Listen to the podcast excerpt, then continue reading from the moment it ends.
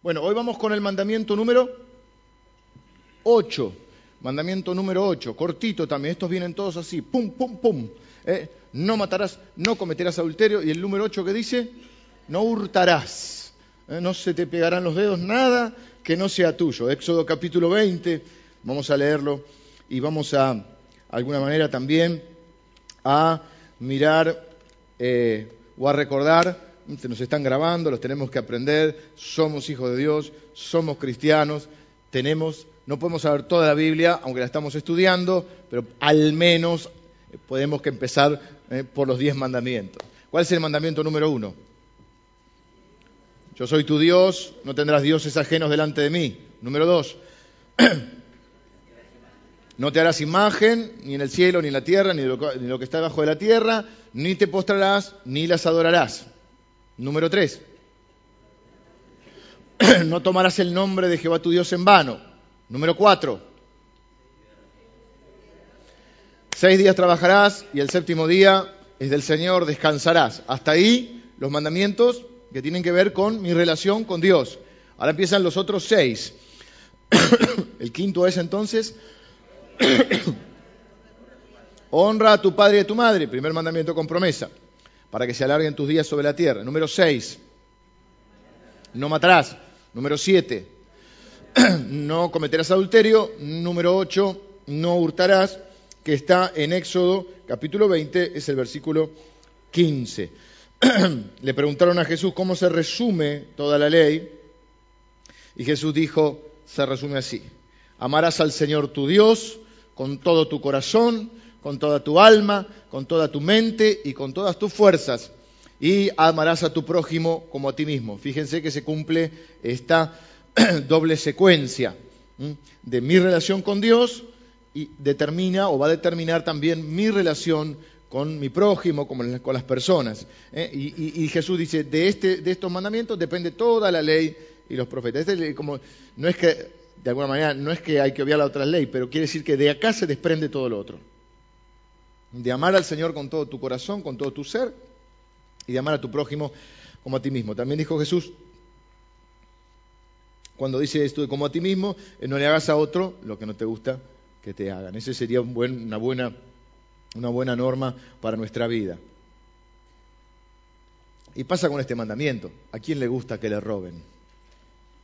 Qué feo es cuando nos roban. Yo creo que en todo el mundo vivimos en un mundo inseguro, pero creo que es uno de los temas que todo el mundo habla en este, en este país, es de la inseguridad. Y si ustedes piensan conmigo, este, no hace falta pensar mucho ni recordar mucho. Creo que no sé si habrá algún privilegiado que nunca le han robado aquí. Y no lo queremos maldecir diciendo que el día, que el día se acerca, pero ¿Quién no se ha, sentido en esa sensación horrible? ¿Eh? Eh, a mí ya varias veces me han robado. En mi casa dos veces me han entrado. Este, cuando era muchísimo, muchísimo más joven, una vuelta también, con unos amigos en una camioneta, esa fue más fea porque fue con, con armas, que yo, bueno, varias veces, después me robaron el auto, bueno, varias veces, la verdad que, es fea la sensación. Pero a veces no hurtarás, hay una diferencia técnica, pero en realidad lo que está hablando es de no, tomarlo del otro.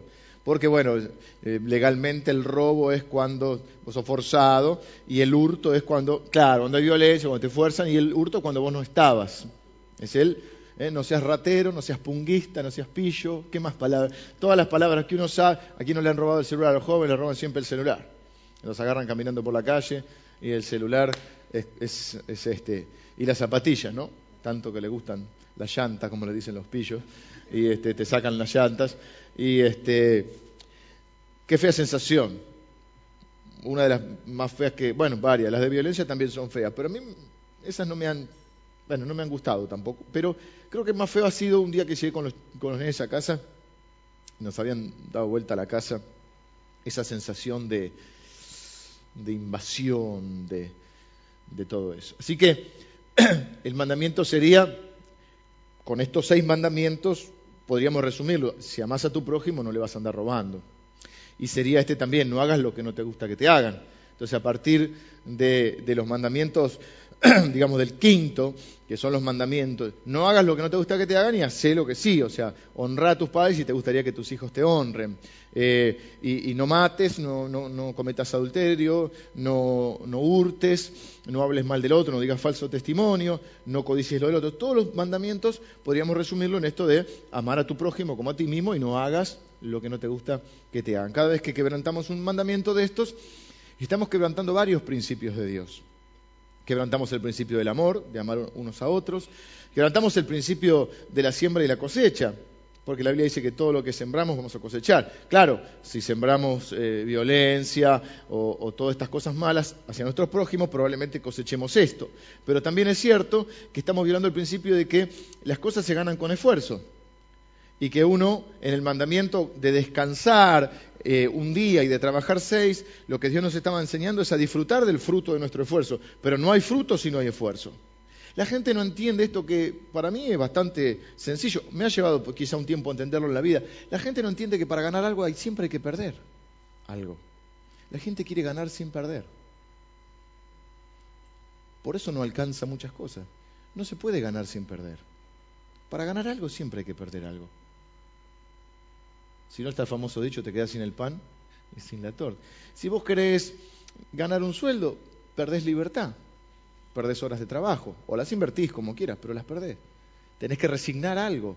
Si vos querés eh, aprobar un examen, tenés que estudiar antes. Si vos querés tener una, una buena relación con tus hijos, tenés que invertir tiempo. A veces uno, en el afán diario, lo toma como una pérdida de tiempo. No, tengo, yo no sé, te llevar al nene a andar en bicicleta a la plaza. Estoy perdiendo el tiempo.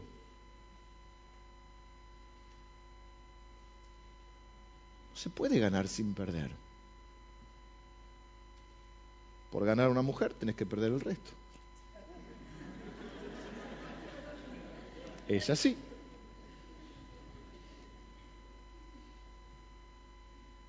Siempre para ganar algo tenés que perder algo. Y ese es el, principio de la siembra y la cosecha, ¿no? De que las cosas no, nos cuesten. Eh, creces. ¿Por qué queremos crecer? Porque queremos ganar libertad. Cuando ganamos libertad, la otra vez leí algo, pero no me lo voy a acordar. Muy interesante. Decía, cuando somos jóvenes tenemos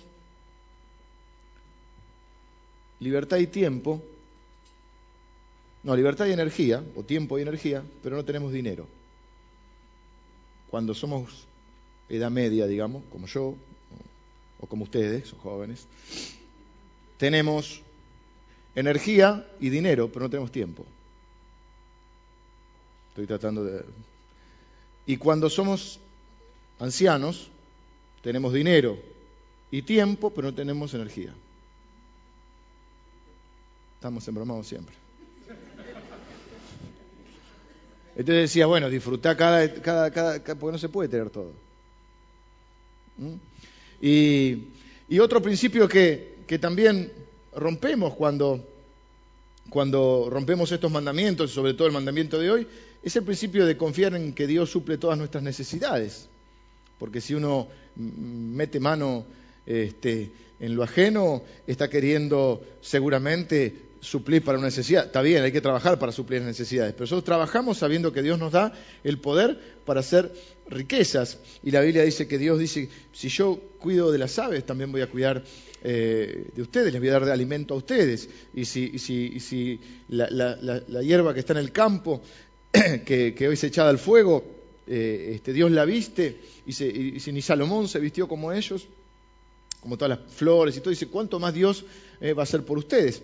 Así que es el principio de poder confiar en Dios, que Dios dice, nunca te dejaré, voy a suplir para cada una de tus necesidades, eh, no he visto justo desamparado, ni su descendencia que mendigue pan. Pero hoy quería ir un poquito más allá, como estamos tratando de hacer con algunos mandamientos, pensar un poquito más, porque a simple vista usted también se puede poner optimista, qué sé yo, por ahí dice, sí, de chiquito me robé un cochecito del vecino, un autito de colección, pero ya me arrepentí, después no robé más nada. Lo mismo nos pasa con cuando fue no matarás, a algunos le ha pasado cuando eh, con no cometerás adulterio, todos los mandamientos donde uno dice, bueno, vengo bastante bien, honro a mis padres, nunca engañé a mi esposa, no maté a nadie y no robé a nadie. Y ya estoy como el joven rico que dijo, todos los mandamientos los cumplí. Pero cuando los empezamos a pensar, se nos fue un poquito el optimismo, ¿se acuerdan? Que ya no era de asesino, ya si le decía fatu a alguien, y fatu se está poniendo de moda, porque la gente no la entiende, entonces creen que le decís algo bueno. Eh, vimos también con el adulterio que había un adulterio espiritual y que además Jesús dijo, siempre Jesús, eh, cuando dijo lo de fatu lo dijo Jesús y cuando dijo, bueno, ya si, si la miraste o lo miraste, ya hay adulterio también. Entonces voy a decir, bueno, ya no se pone. Y vimos que había, muchas, había varias formas de matar, los que mataban físicamente, los que matan el alma. Eh, bueno. Y vimos también que había diferentes también formas de adulterio, que decíamos que era no ser fiel en algo. Hoy nos toca no hurtar. ¿De qué manera nosotros podemos sentir o, pensar eh, un poquito hilando más fino, a ver si saliendo del claro, nunca agarré un arma y nunca le saqué este, ni las zapatillas ni el celular a nadie. Eh, yo, yo siempre he llevado una vida diga, bueno, un cochecito cuando era chico, este, un chocolatín. Mi hijo esta semana eh, tenía que hacer un trabajo en un mapa y con un poco de plastilina, eh, como las montañas, con diferentes colores, mapa físico, ¿se acuerdan los mapas físicos? Marrón las montañas, amarillo los medianos y verde la llanura, los ríos. Dejó la plastilina en el aula. Volvió, no estaban mal las plastilinas. Le digo, hijo, vos, sos muy bueno, vos te criaste acá en la iglesia y pensás que toda la gente es así. Avivate, papá, te van a robar todo. Y claro, ¿eh? Claro, se lo dije en griego, para que, para que lo entendiera. Había una canción que cantaba un himno que decía, avívanos, Señor. ¿Sí? Pero no era para dejar de ser giles, ¿eh? Porque no es que era, era para que el Señor Espíritu Santo. Pero claro, le dijeron, a casa sí. A él no se le ocurriría. Yo, yo le doy gracias a Dios porque nuestros hijos crecen mucho más sanos. Yo lo veo, ¿no? Si alguien dice una mala palabra, si dijo una mala palabra. O sea, yo, digo, son, son realmente especiales nuestros hijos. Pero no se le ocurriría robarlo de otro. Un día vinieron los dos consternados también, porque un chico le había sacado dinero al, al del barcito un Claro, robar dinero, una cosa de loco. Pero ya empieza a ver, porque ya este, eh, saben porque nos robaron dos veces en casa, una vez llegamos con ellos, porque los autos me han robado un par de autos, porque eh, ya uno empieza a ver que la cosa es difícil. Eh, pero me perdí. Pero de qué manera, de qué manera nosotros, hay grados o formas de, de quizá ampliar un poquito este pensamiento y decir, vamos a hablar de la integridad. ¿De qué manera yo estoy defraudando a alguien? ¿De qué manera, aunque suene fuerte, estoy no siendo íntegro en el manejo del dinero o de los bienes? Vamos a ver por lo menos dos o tres formas. La primera es el fraude y el engaño. Esto es también robar. Dios no le gusta esto. La Biblia dice que esto no es honorable, y, obviamente no es confiar en Dios. Proverbios 20, 23 habla de algo que a muchos comerciantes les tiene que, mm, que, pesar, lo que dice acá, 20, 23, dice, abominación son a Jehová, las pesas falsas y la balanza falsa no es buena. ¿Eh? Abominación, algo que, que Jehová abomina, algo que Jehová detesta es la pesa falsa. Es cuando uno trata de sacar ventaja eh, con algún tipo de engaño. ¿Qué hacían con la cosecha? No se olviden que estos mandamientos, el, el, el, Proverbios, Eclesiastés, esos libros, están escritos a un pueblo que era un pueblo agricultor, un pueblo rural y entonces sabían mucho de cosechas, por eso los ejemplos que ponen son esos. Este, y se vendían las cosechas. Entonces, el que compraba decía que pesaba un kilo y capaz pesaba menos. Entonces, este, el otro para llegar al kilo, en realidad le estaba pagando un kilo, pero capaz que el otro le estaba dando un kilo doscientos, un kilo y medio. ¿eh? la pesa falsa. Y al revés cuando te vendían, ¿viste? Cuando te vendían, ¿qué hacían? Te decían que pesaba, la balanza pesaba de más, y que te daba un kilo y te daba 600 gramos. Entonces, Dice que Dios aborrece ese tipo de tratos este, cuando uno quiere sacar ventaja adrede, o sea, a sabiendas de lo que está haciendo. Vamos a ampliarlo, quizá usted no tenga una balanza para hacer estas cosas, pero usted puede decirle a alguien, ¿te llevas este auto? Una joya, nunca taxi. Pero le bajaste el cuenta kilómetros. Entonces, tenía 185 mil kilómetros y vos le dijiste, te llevas primera mano o sabes que el motor está fundido, o sabes que hay algo que no anda bien. Hay un montón de cosas que uno puede... Eh, dice la Biblia, las pequeñas zorras echan, ¿cómo es? Echan a perder la viña. Y estamos hilando más fino, porque queremos realmente agradar a Dios y porque más allá de cualquier este, comentario este, irrelevante, nosotros queremos realmente ser una iglesia parada en la palabra de Dios y queremos agradar a Dios y queremos, eh, no, somos legalistas y la iglesia restaura todo el que necesita restauración, pero queremos vivir para honrar a Dios. La misma gracia que nos levanta es la misma gracia que nos debe poder hacer vivir de una manera diferente y eso es testimonio. Y además es confiar en Dios que nos va a ir bien haciendo tratos justos. Creemos que es muy de nosotros, de los argentinos, querer sacar ventaja. La, maldita, sí, ¿por qué no decir? Viveza criolla. Y encima algunos dan testimonio. Estaba ahorcado, estaba ahorcado. Entonces el auto que valía 100 me lo vendió en 80. Gloria a Dios, lo pagué 20 menos. No gloria, hermano. Se aprovechó de otro que estaba necesitado. Entonces la primera forma es defraudar. Debemos tener honestidad en nuestros, en nuestros tratos. La Biblia dice que tenemos que hablar verdad unos a otros. Después, hermano, uno lío.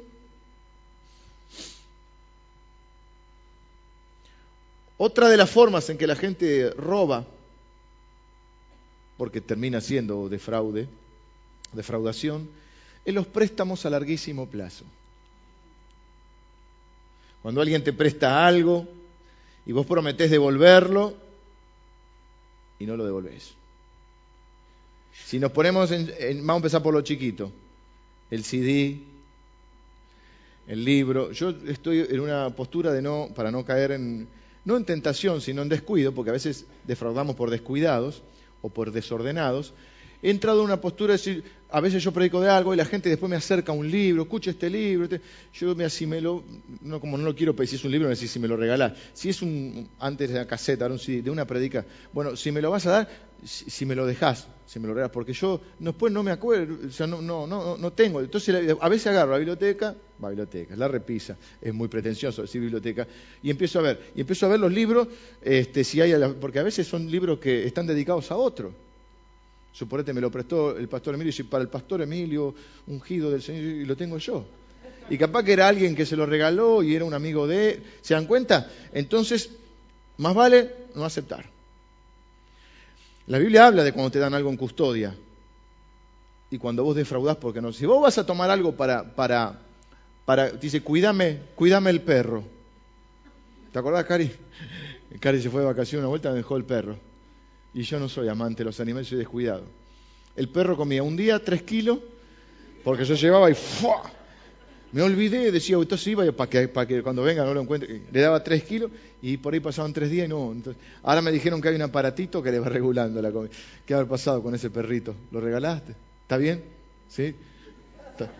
¿Está, con el Señor? No, vivía en una... Ahora vive en otro lado, pero vivía en una casa cerca de mi casa te dan algo para cuidar.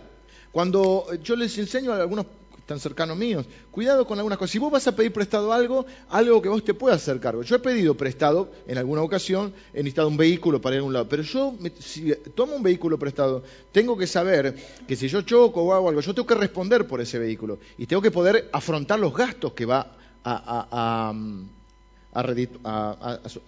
a pasar. Va, me trabé ocasionar. Si yo choco el auto, no puedo decir chocar y no tengo plata.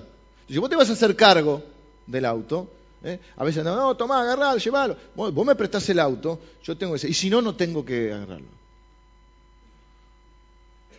Lo que yo no puedo garantizar que voy a devolver, porque estoy defraudando.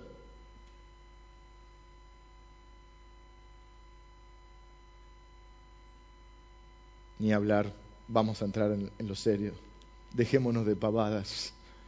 Ni hablar cuando te prestan plata. Ah, se escuchó por ahí. Póngase los cinturones de seguridad, la salida a la izquierda, a la derecha, atrás, ¿viste cómo hace la zafata? ¿Eh? Tenemos salida de emergencia. ¿Mm? Eh, primero que la Biblia dice que vos tenés que ser bendito y sos bendecido, como para vos sos de lo que presta y no pedir prestado. Los problemas que hay con él, y en la iglesia también, pero un hermano bendito del Señor ahora es de Satanás. Yo digo que para curarse en salud, este es un, ya no es de bíblico, este es mío. Si a vos te piden mil, decirle, mira, no tengo mil para, para, para, prestarte, pero, tenés cierta relación, pero te regalo cien, toma, contribuyo con cien para tu problema. Te sacás problemas encima, sos sano en la vida, ¿eh? te curás de no tener que comprar los remedios para, para, para, acá, para el, ¿se omeprazol y todo eso, de la acidez que te agarra, por esos mil pesos benditos, más vale darle cien y te cura de salud. De acá lo hemos dicho, nosotros no avalamos préstamos ni, garantizamos negocios, porque pueden ir al pastor, pastor, dígale que me lo devuelve. Nosotros hacemos lo que podemos, no es que no nos gusta porque nos lavamos las manos, es que después no podemos cargar con la responsabilidad porque no somos cobradores de, morosos incobrables. Esos vienen, viste, cuatro o cinco y si cobramos su deuda. si yo no le puedo cobrar, ¿cómo le cobran ellos? ¿Viste? Van, le dicen, te rompemos una pierna, te quebramos el brazo. Entonces, yo soy de los que cree cuando enseño sobre finanzas que nosotros tenemos que vivir con lo que tenemos. No soy amigo ni de los préstamos. Qué bueno, me llegó una tarjeta esta semana, me llamó de otra.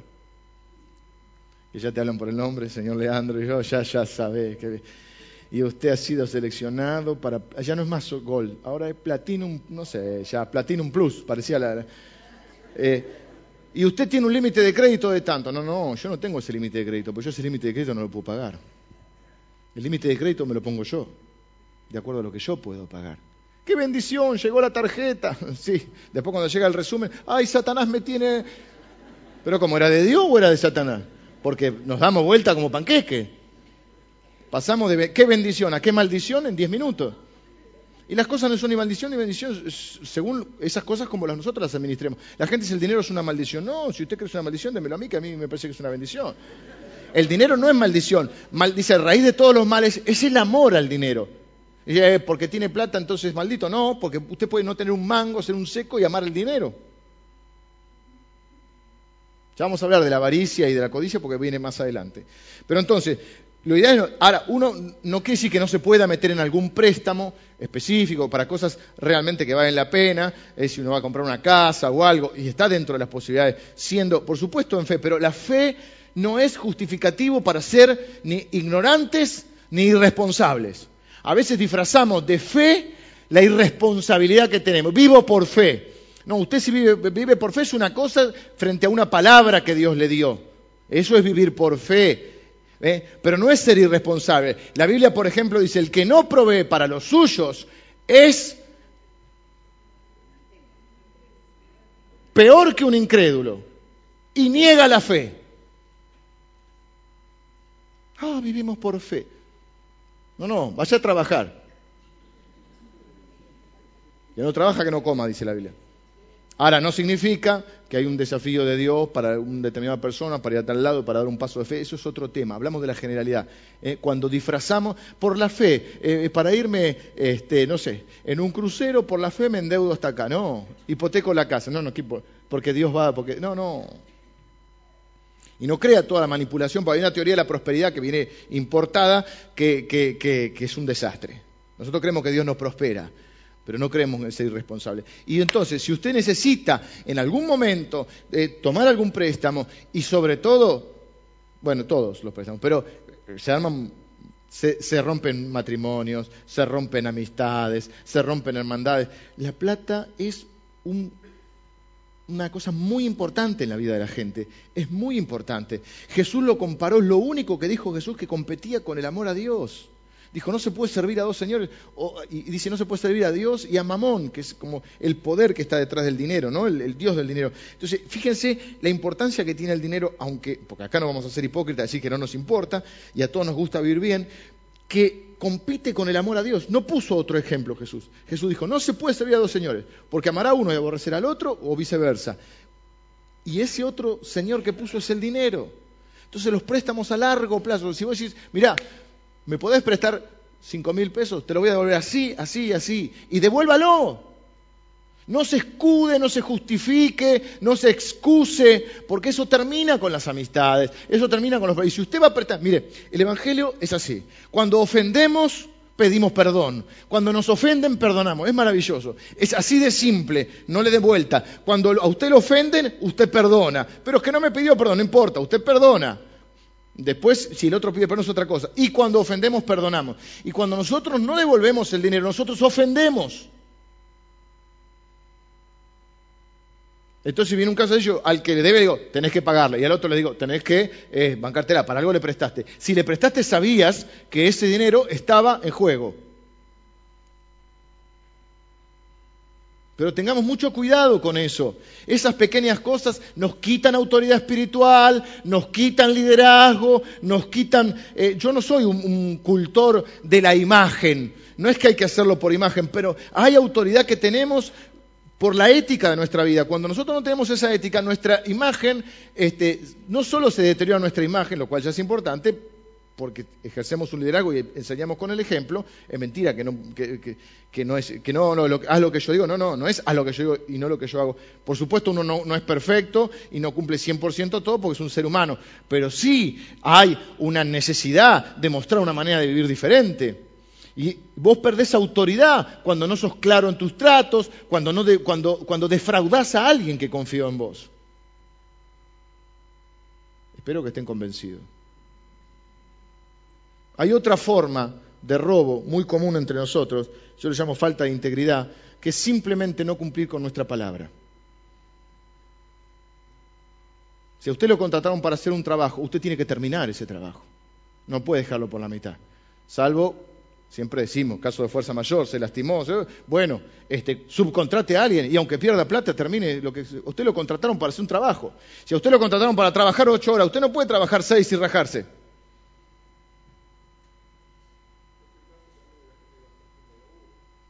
Gente que va a hacer tiempo al laburo, dice mi, hermano acá.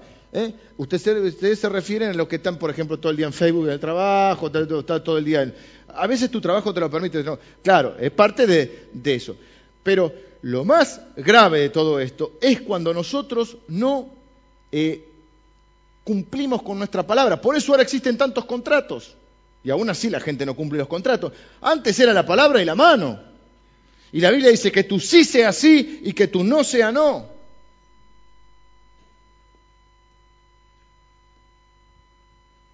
¿Cuántos trabajos? Bueno, en varios trabajos que yo estaba, nos pasaba, cuando vos tenés mucha gente trabajando, los lunes son un drama. A los lunes se le muere la abuelita a todo el mundo. El problema es que se olvidan y la matan tres, cuatro veces al año. Los lunes son terribles.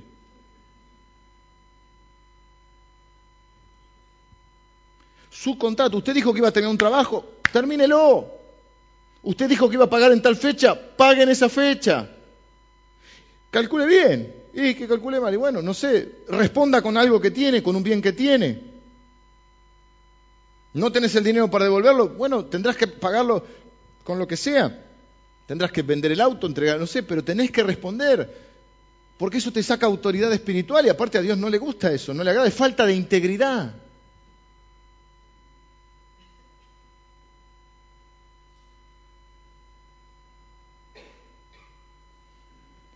Dije al principio, a veces para ganar tenemos que perder.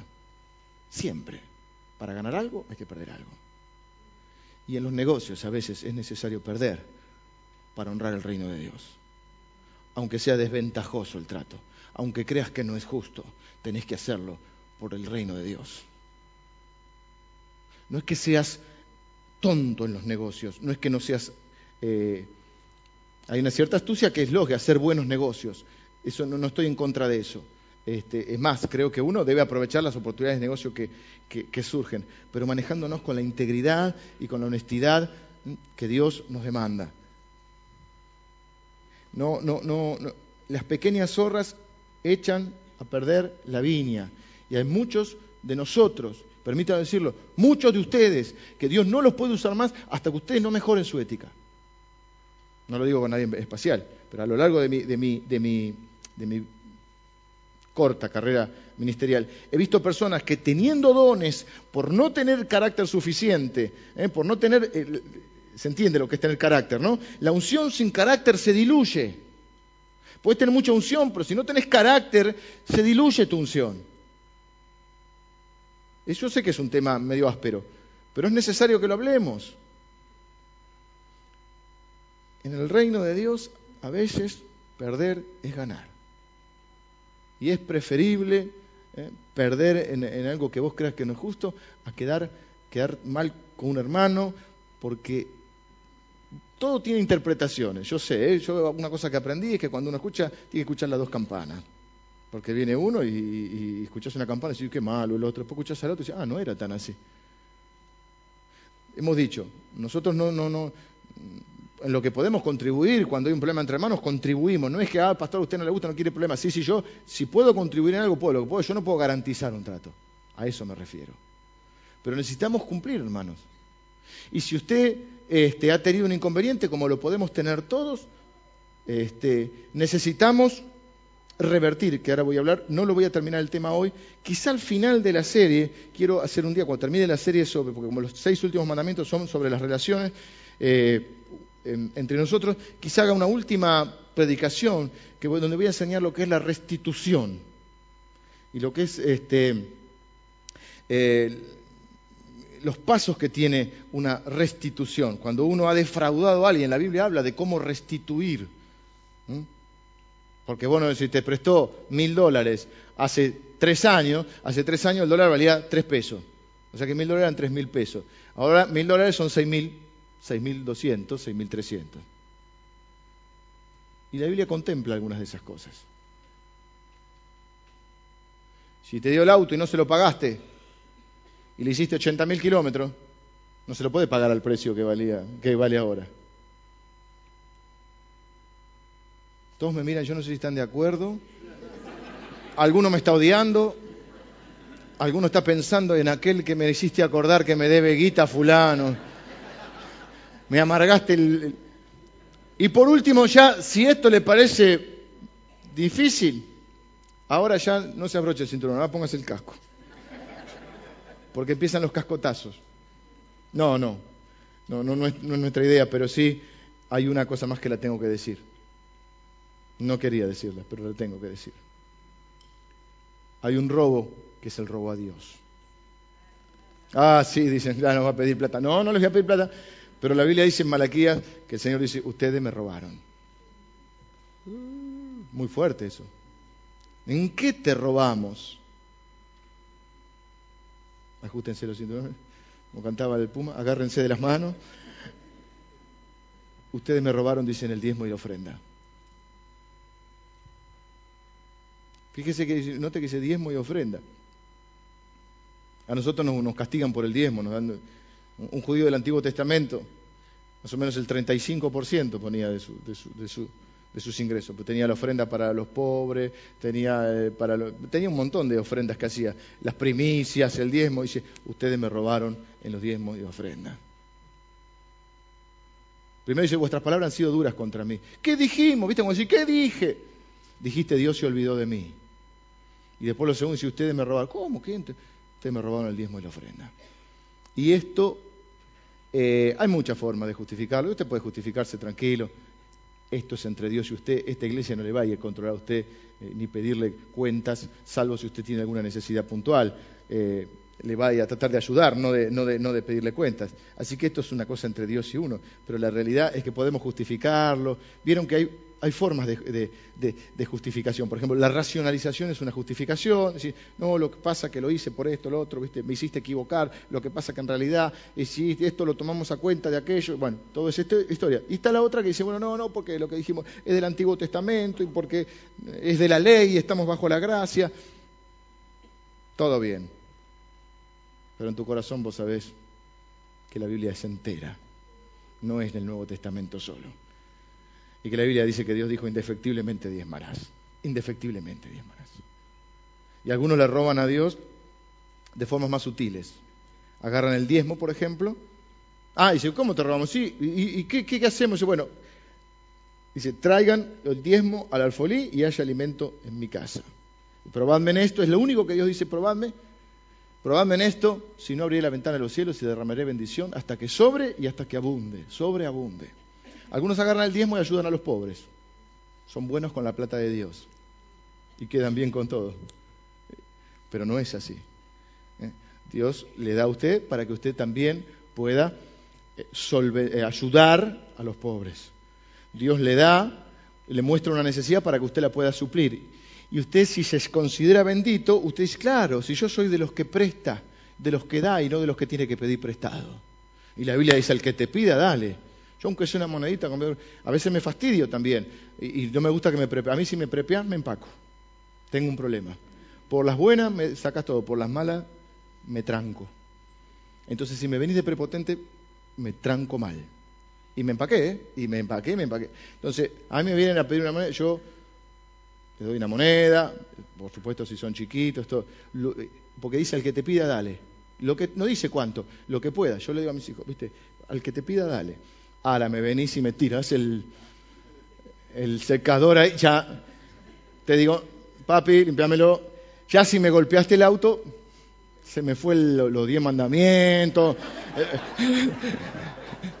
ya, de fatuo para arriba, lo que sea. Porque no me gusta que me prepoteen. Y no me gusta ser prepotente. Espero no, no ser prepotente. Pero la Biblia dice al que te pida, dale. ¿Mm?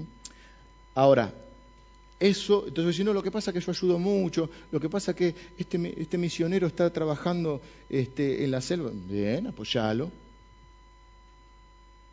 Pero vos te congregas en una iglesia, esta o la que fuera, vos tenés que poner tus diezmos en la forma que Dios ha dicho, porque Dios no te ha dado autorización para administrarlo. Cuando vos haces eso te pones en un lugar que Dios no te dio. Y si la administra mal el que está administrando, entonces ya hará cuenta delante de Dios por ser un administrador no fiel. Pero si vos estás haciendo eso, no estás siendo un administrador fiel.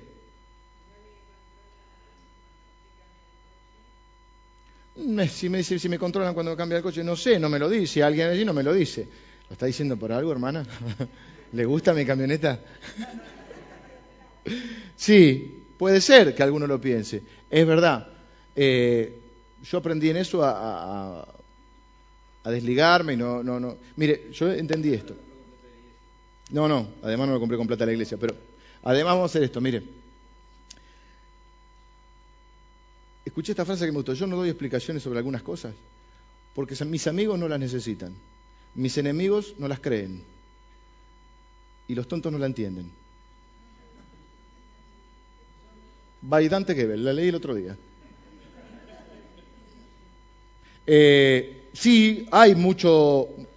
A ver, eso es mismo que pensar la gente que dice, bueno, sí, este, porque a fulano le fue mal en el matrimonio, este, nadie más se tendría que casar.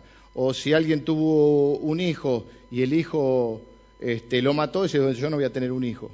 Es decir, las malas experiencias nos limitan, a unas propias malas experiencias. Alguien te defrauda y no voy a volver a confiar más en nadie. Lo mismo, esta es una de las cosas que yo he visto, que por un mal uso que ha habido del dinero en las iglesias, la gente dice, no, eso es un negocio o lo que fuera. Eh, vamos a explicarlo de esta manera.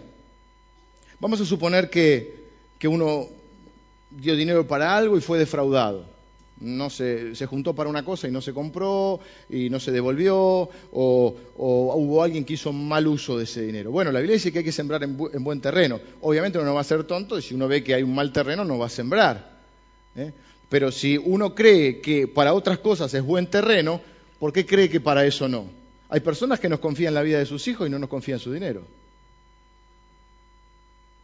Entonces, eh, las malas experiencias no invalidan la palabra de Dios. Y si usted piensa, por ejemplo, que esta iglesia pudiera ser alguien que no, esta iglesia no es un buen terreno para sembrar, bueno, busque una buena iglesia donde usted crea que, que es una iglesia buena, se congrega ahí y diezme ahí, pero en algún lado tiene que hacerlo. Las malas experiencias no invalidan la palabra de Dios. Y esa es una de las grandes mentiras de Satanás. Toda la vida yo crecí con el temor de que no quería ser pastor porque no quería ser pobre. Porque yo no vengo de una familia pobre, vengo de una familia que está muy bien. Y entonces yo no quería eh, ni a palos, yo quería vivir bien también. Y, gracias a Dios vivo muy bien. Y gracias a Dios tengo otros ingresos además de la iglesia. Pero más allá de eso, eh, yo vivo bien y sería injusto y hablar mal de Dios si dijera que Dios no ha sido fiel conmigo. Dios ha sido siempre fiel. La iglesia no siempre ha sido fiel con sus siervos. Y yo he visto muchos siervos en necesidad. Y lo que me da bronca a mí es que por uno o dos o tres o cinco o otros de otros países que hayan hecho un mal uso de eso, hay un montón de siervos de Dios que ni siquiera pueden, este, con, el, el sustento de la iglesia, mantener a su familia.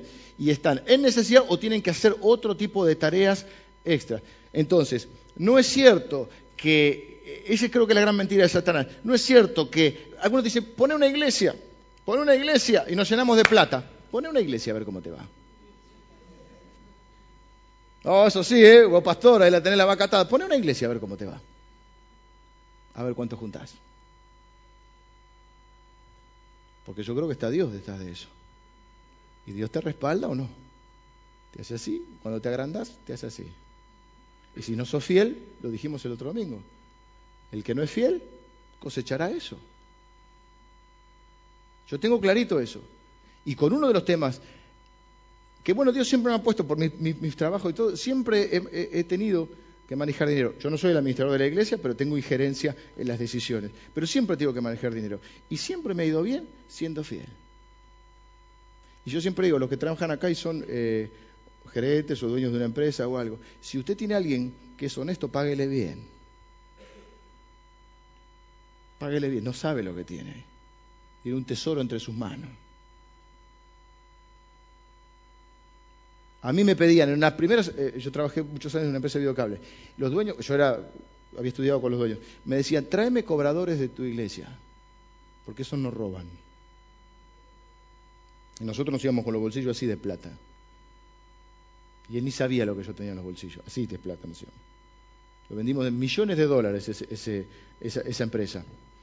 Y nos íbamos así, como recién empezábamos, empezamos, creció, creció, creció, empezamos sentándonos en unos cajones de, manzana y terminamos vendiendo una empresa de más de 8 millones de dólares. No es que yo tenga 8 millones de dólares, nadie me vaya a secuestrar ni nada. Estas cosas no me gusta hablarlas mucho, pero bueno, se da el tema y a veces hay que aclarar.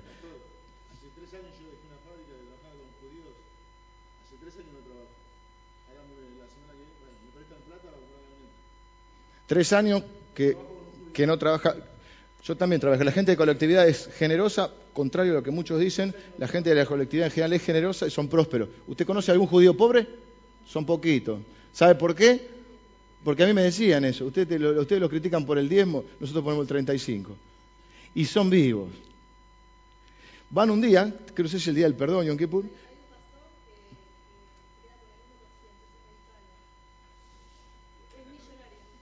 ¿El 1% de qué?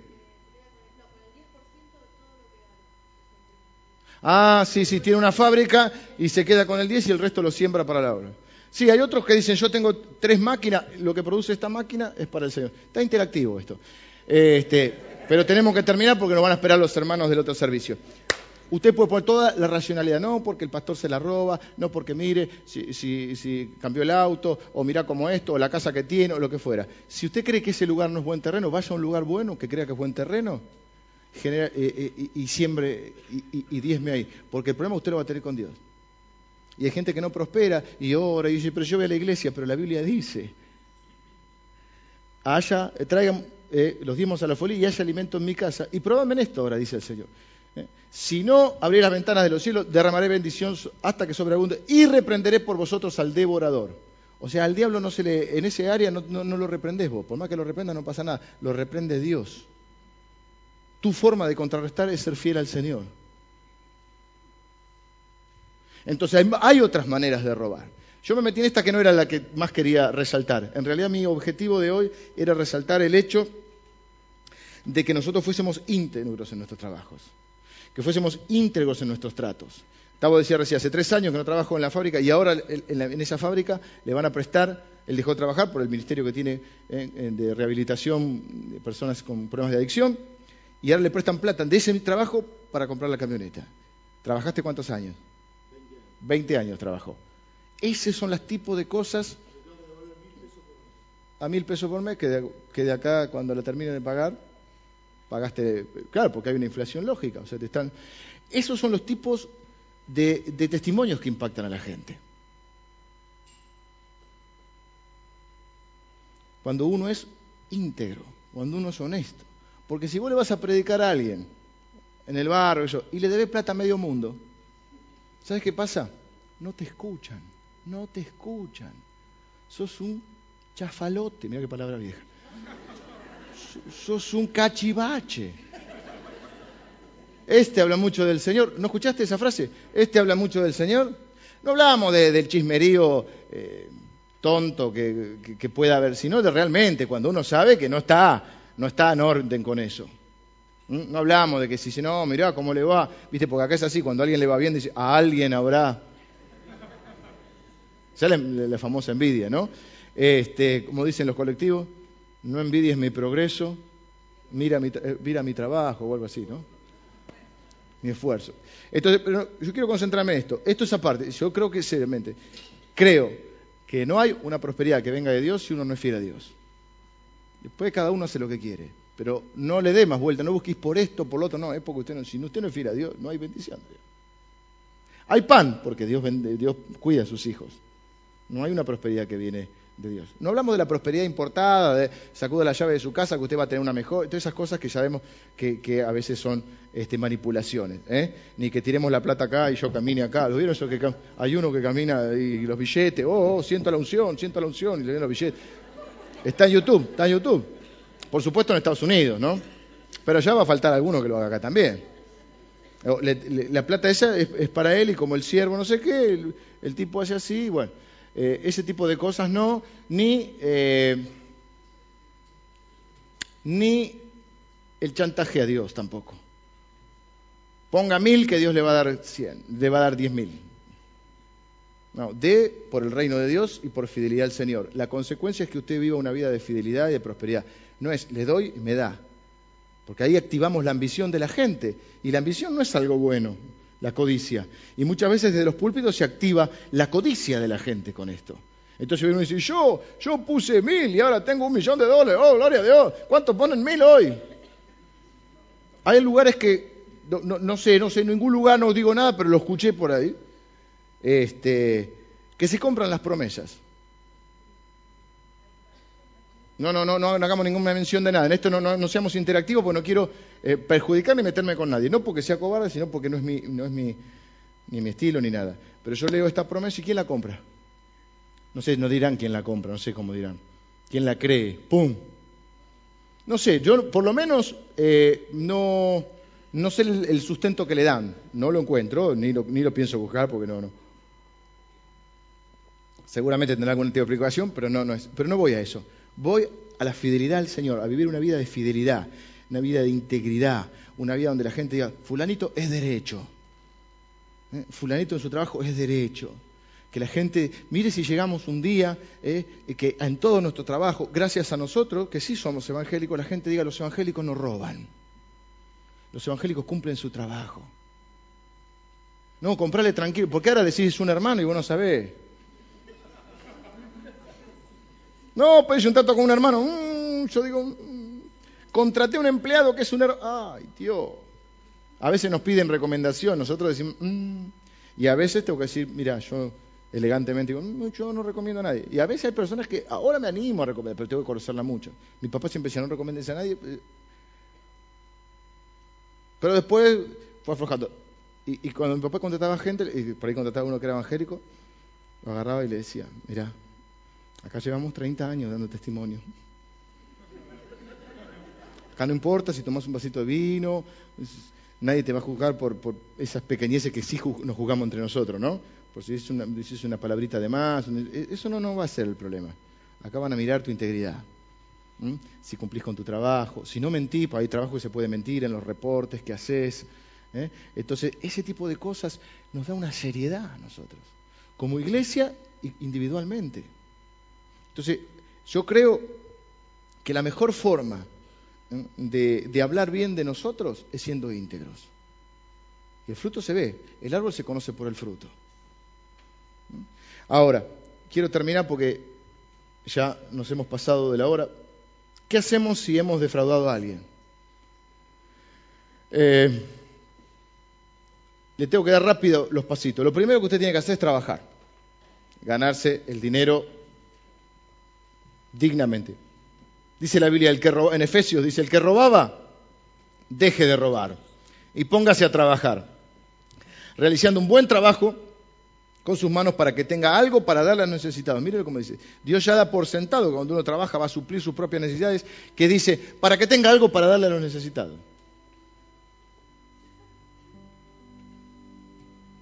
Entonces está el robo típico, el robo por estafa o engaño, el robo por no devolver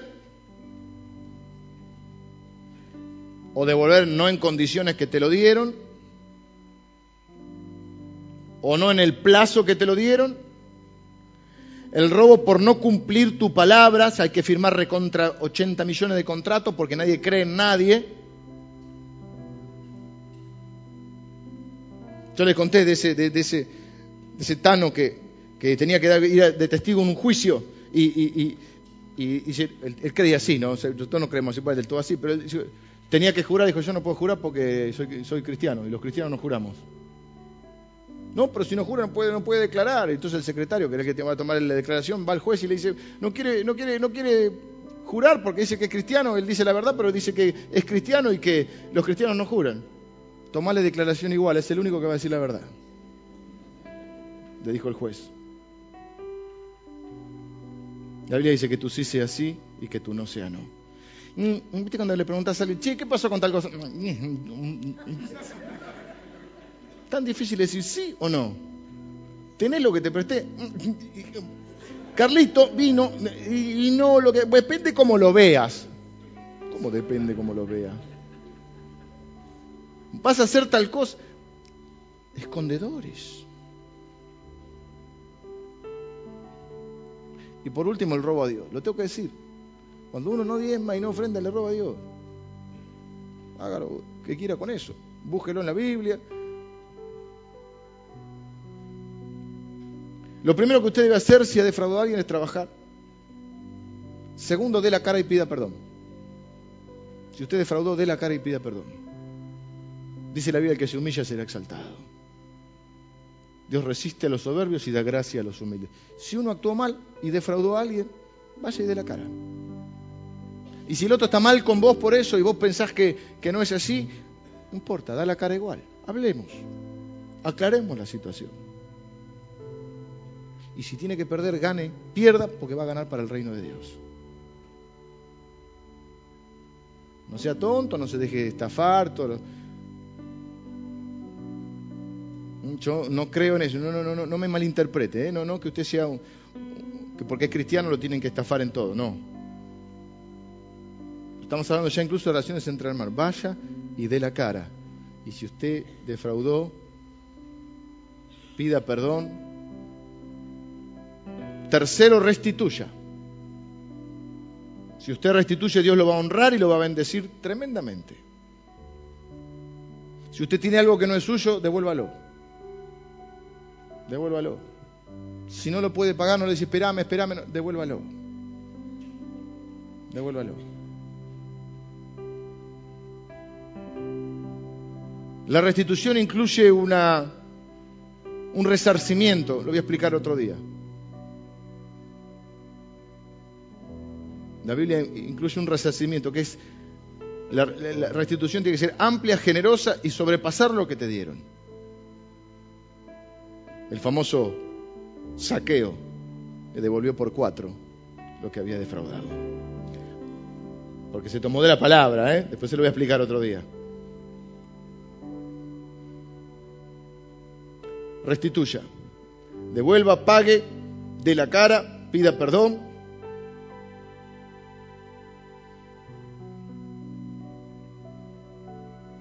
No le robe a Dios el privilegio de bendecirlo. No le robe a Dios el privilegio de bendecirlo. A Dios le encanta bendecirnos. A Dios le encanta bendecirnos. uno de los salmos dice que Dios abre su mano. Imagínese la mano de Dios, ¿no? No es la de, la de Maradona, la mano de Dios. Abre su mano, dice, y nos colma de bendición. La Biblia dice que Dios nos bendijo con toda bendición, espiritual, material. No le robe a Dios el privilegio de bendecirlo. Una cosa que Dios no va a hacer nunca es ir contra su palabra. Ese es el problema que algunos no entienden. Le buscamos la vuelta, le buscamos la vuelta por otro lado, pero Dios no va a ir en contra de su palabra. Entonces, ¿cómo es que Dios no te puede bendecir? Dios puede hacer todo, sí, pero hay una cosa que Dios nunca va a hacer, contradecirse a sí mismo. Dios no se va a contradecir porque no es hombre para que mienta, dice, ni hijo de hombre para que se arrepienta.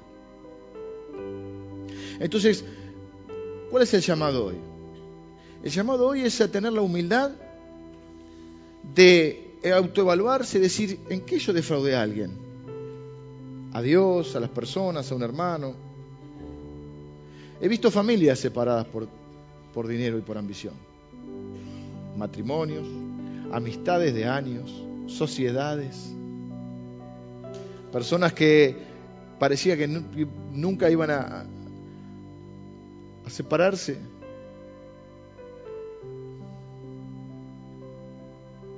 Y en muchos de los casos está el dinero en el medio.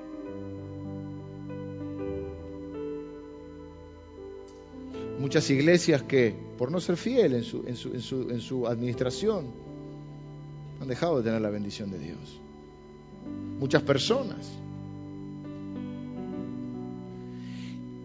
Y el cristianismo básicamente es arrepentimiento y fe. Es más sencillo y lo complicamos. Cuando me ofenden, perdono y cuando ofendo, pido perdón. La Biblia dice, todos ofendemos muchas veces, todos. Acá no se salva ninguno. Todos ofendemos muchas veces, todos en algún momento defraudamos a alguien. Ahora estamos hablando específicamente de lo económico. Pero necesitamos ser personas íntegras, que tengamos una coherencia de vida que nos haga poder dar testimonio de Dios, testimonio de Jesús. Si van a hablar, que hablen, pero que inventen, no que le demos nosotros letra.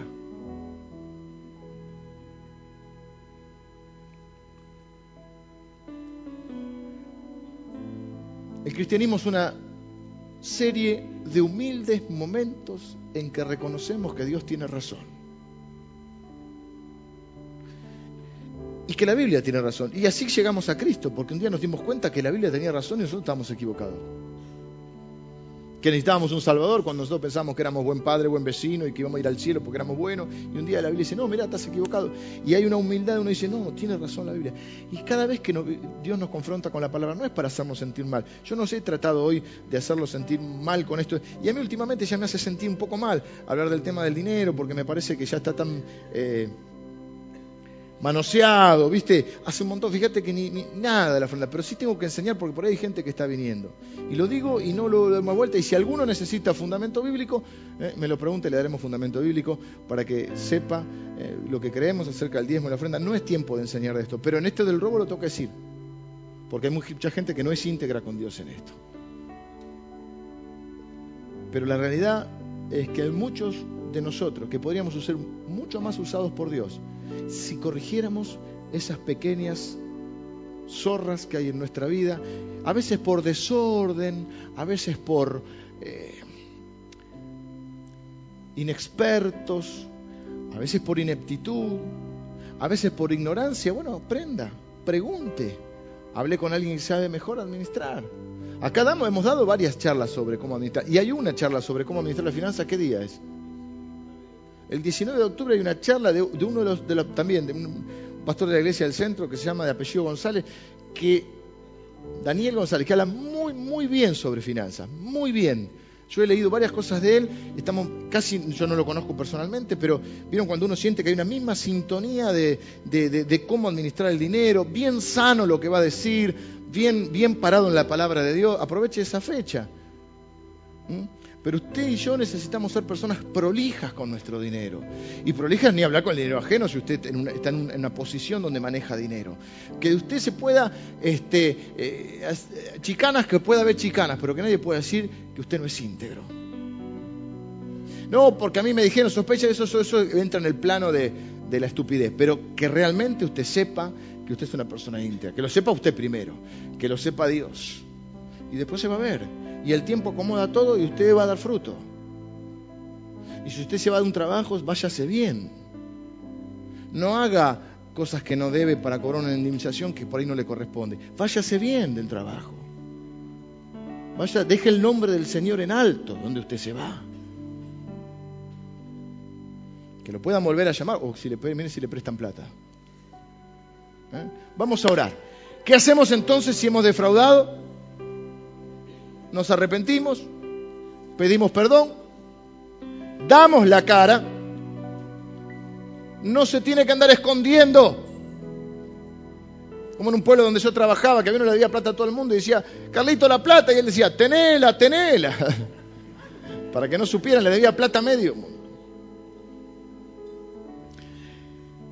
Que usted no tenga que andar escondiéndose, que usted pueda dar la cara. No racionalice ni justifique lo injustificable. Y si tiene que perder por el reino de Dios, sepa que usted está ganando.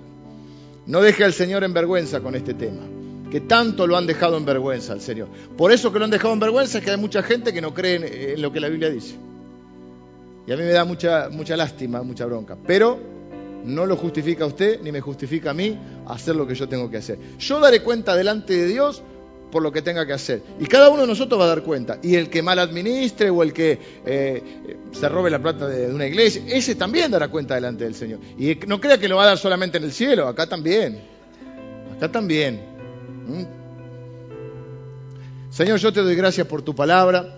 Gracias, Señor, por, por la bendición de poder aprender. Gracias, Señor, por entender que los mandamientos no son eh, algo que, que vos pusiste para perjudicarnos ni para ni para eh, hacernos la vida más difícil, sino que al revés, Señor, nos diste los mandamientos para hacer eh, que nuestra vida sea mejor, más segura, más sana, más próspera y más útil para tu reino. Señor, gracias porque te tomaste el trabajo de escribir con tu propia mano los diez mandamientos. Gracias, Señor, porque pusiste en nuestro corazón el deseo y el anhelo de honrarte, Señor, con nuestra vida, en nuestra relación contigo y en la relación con por nuestro prójimo. Señor, te pedimos perdón por las veces que te hemos defraudado, por las veces que, hemos puesto excusas y te hemos defraudado, por las veces que hemos defraudado a alguna persona. Señor, si está en nuestras posibilidades, eh, que podamos enmendar esa situación, Señor.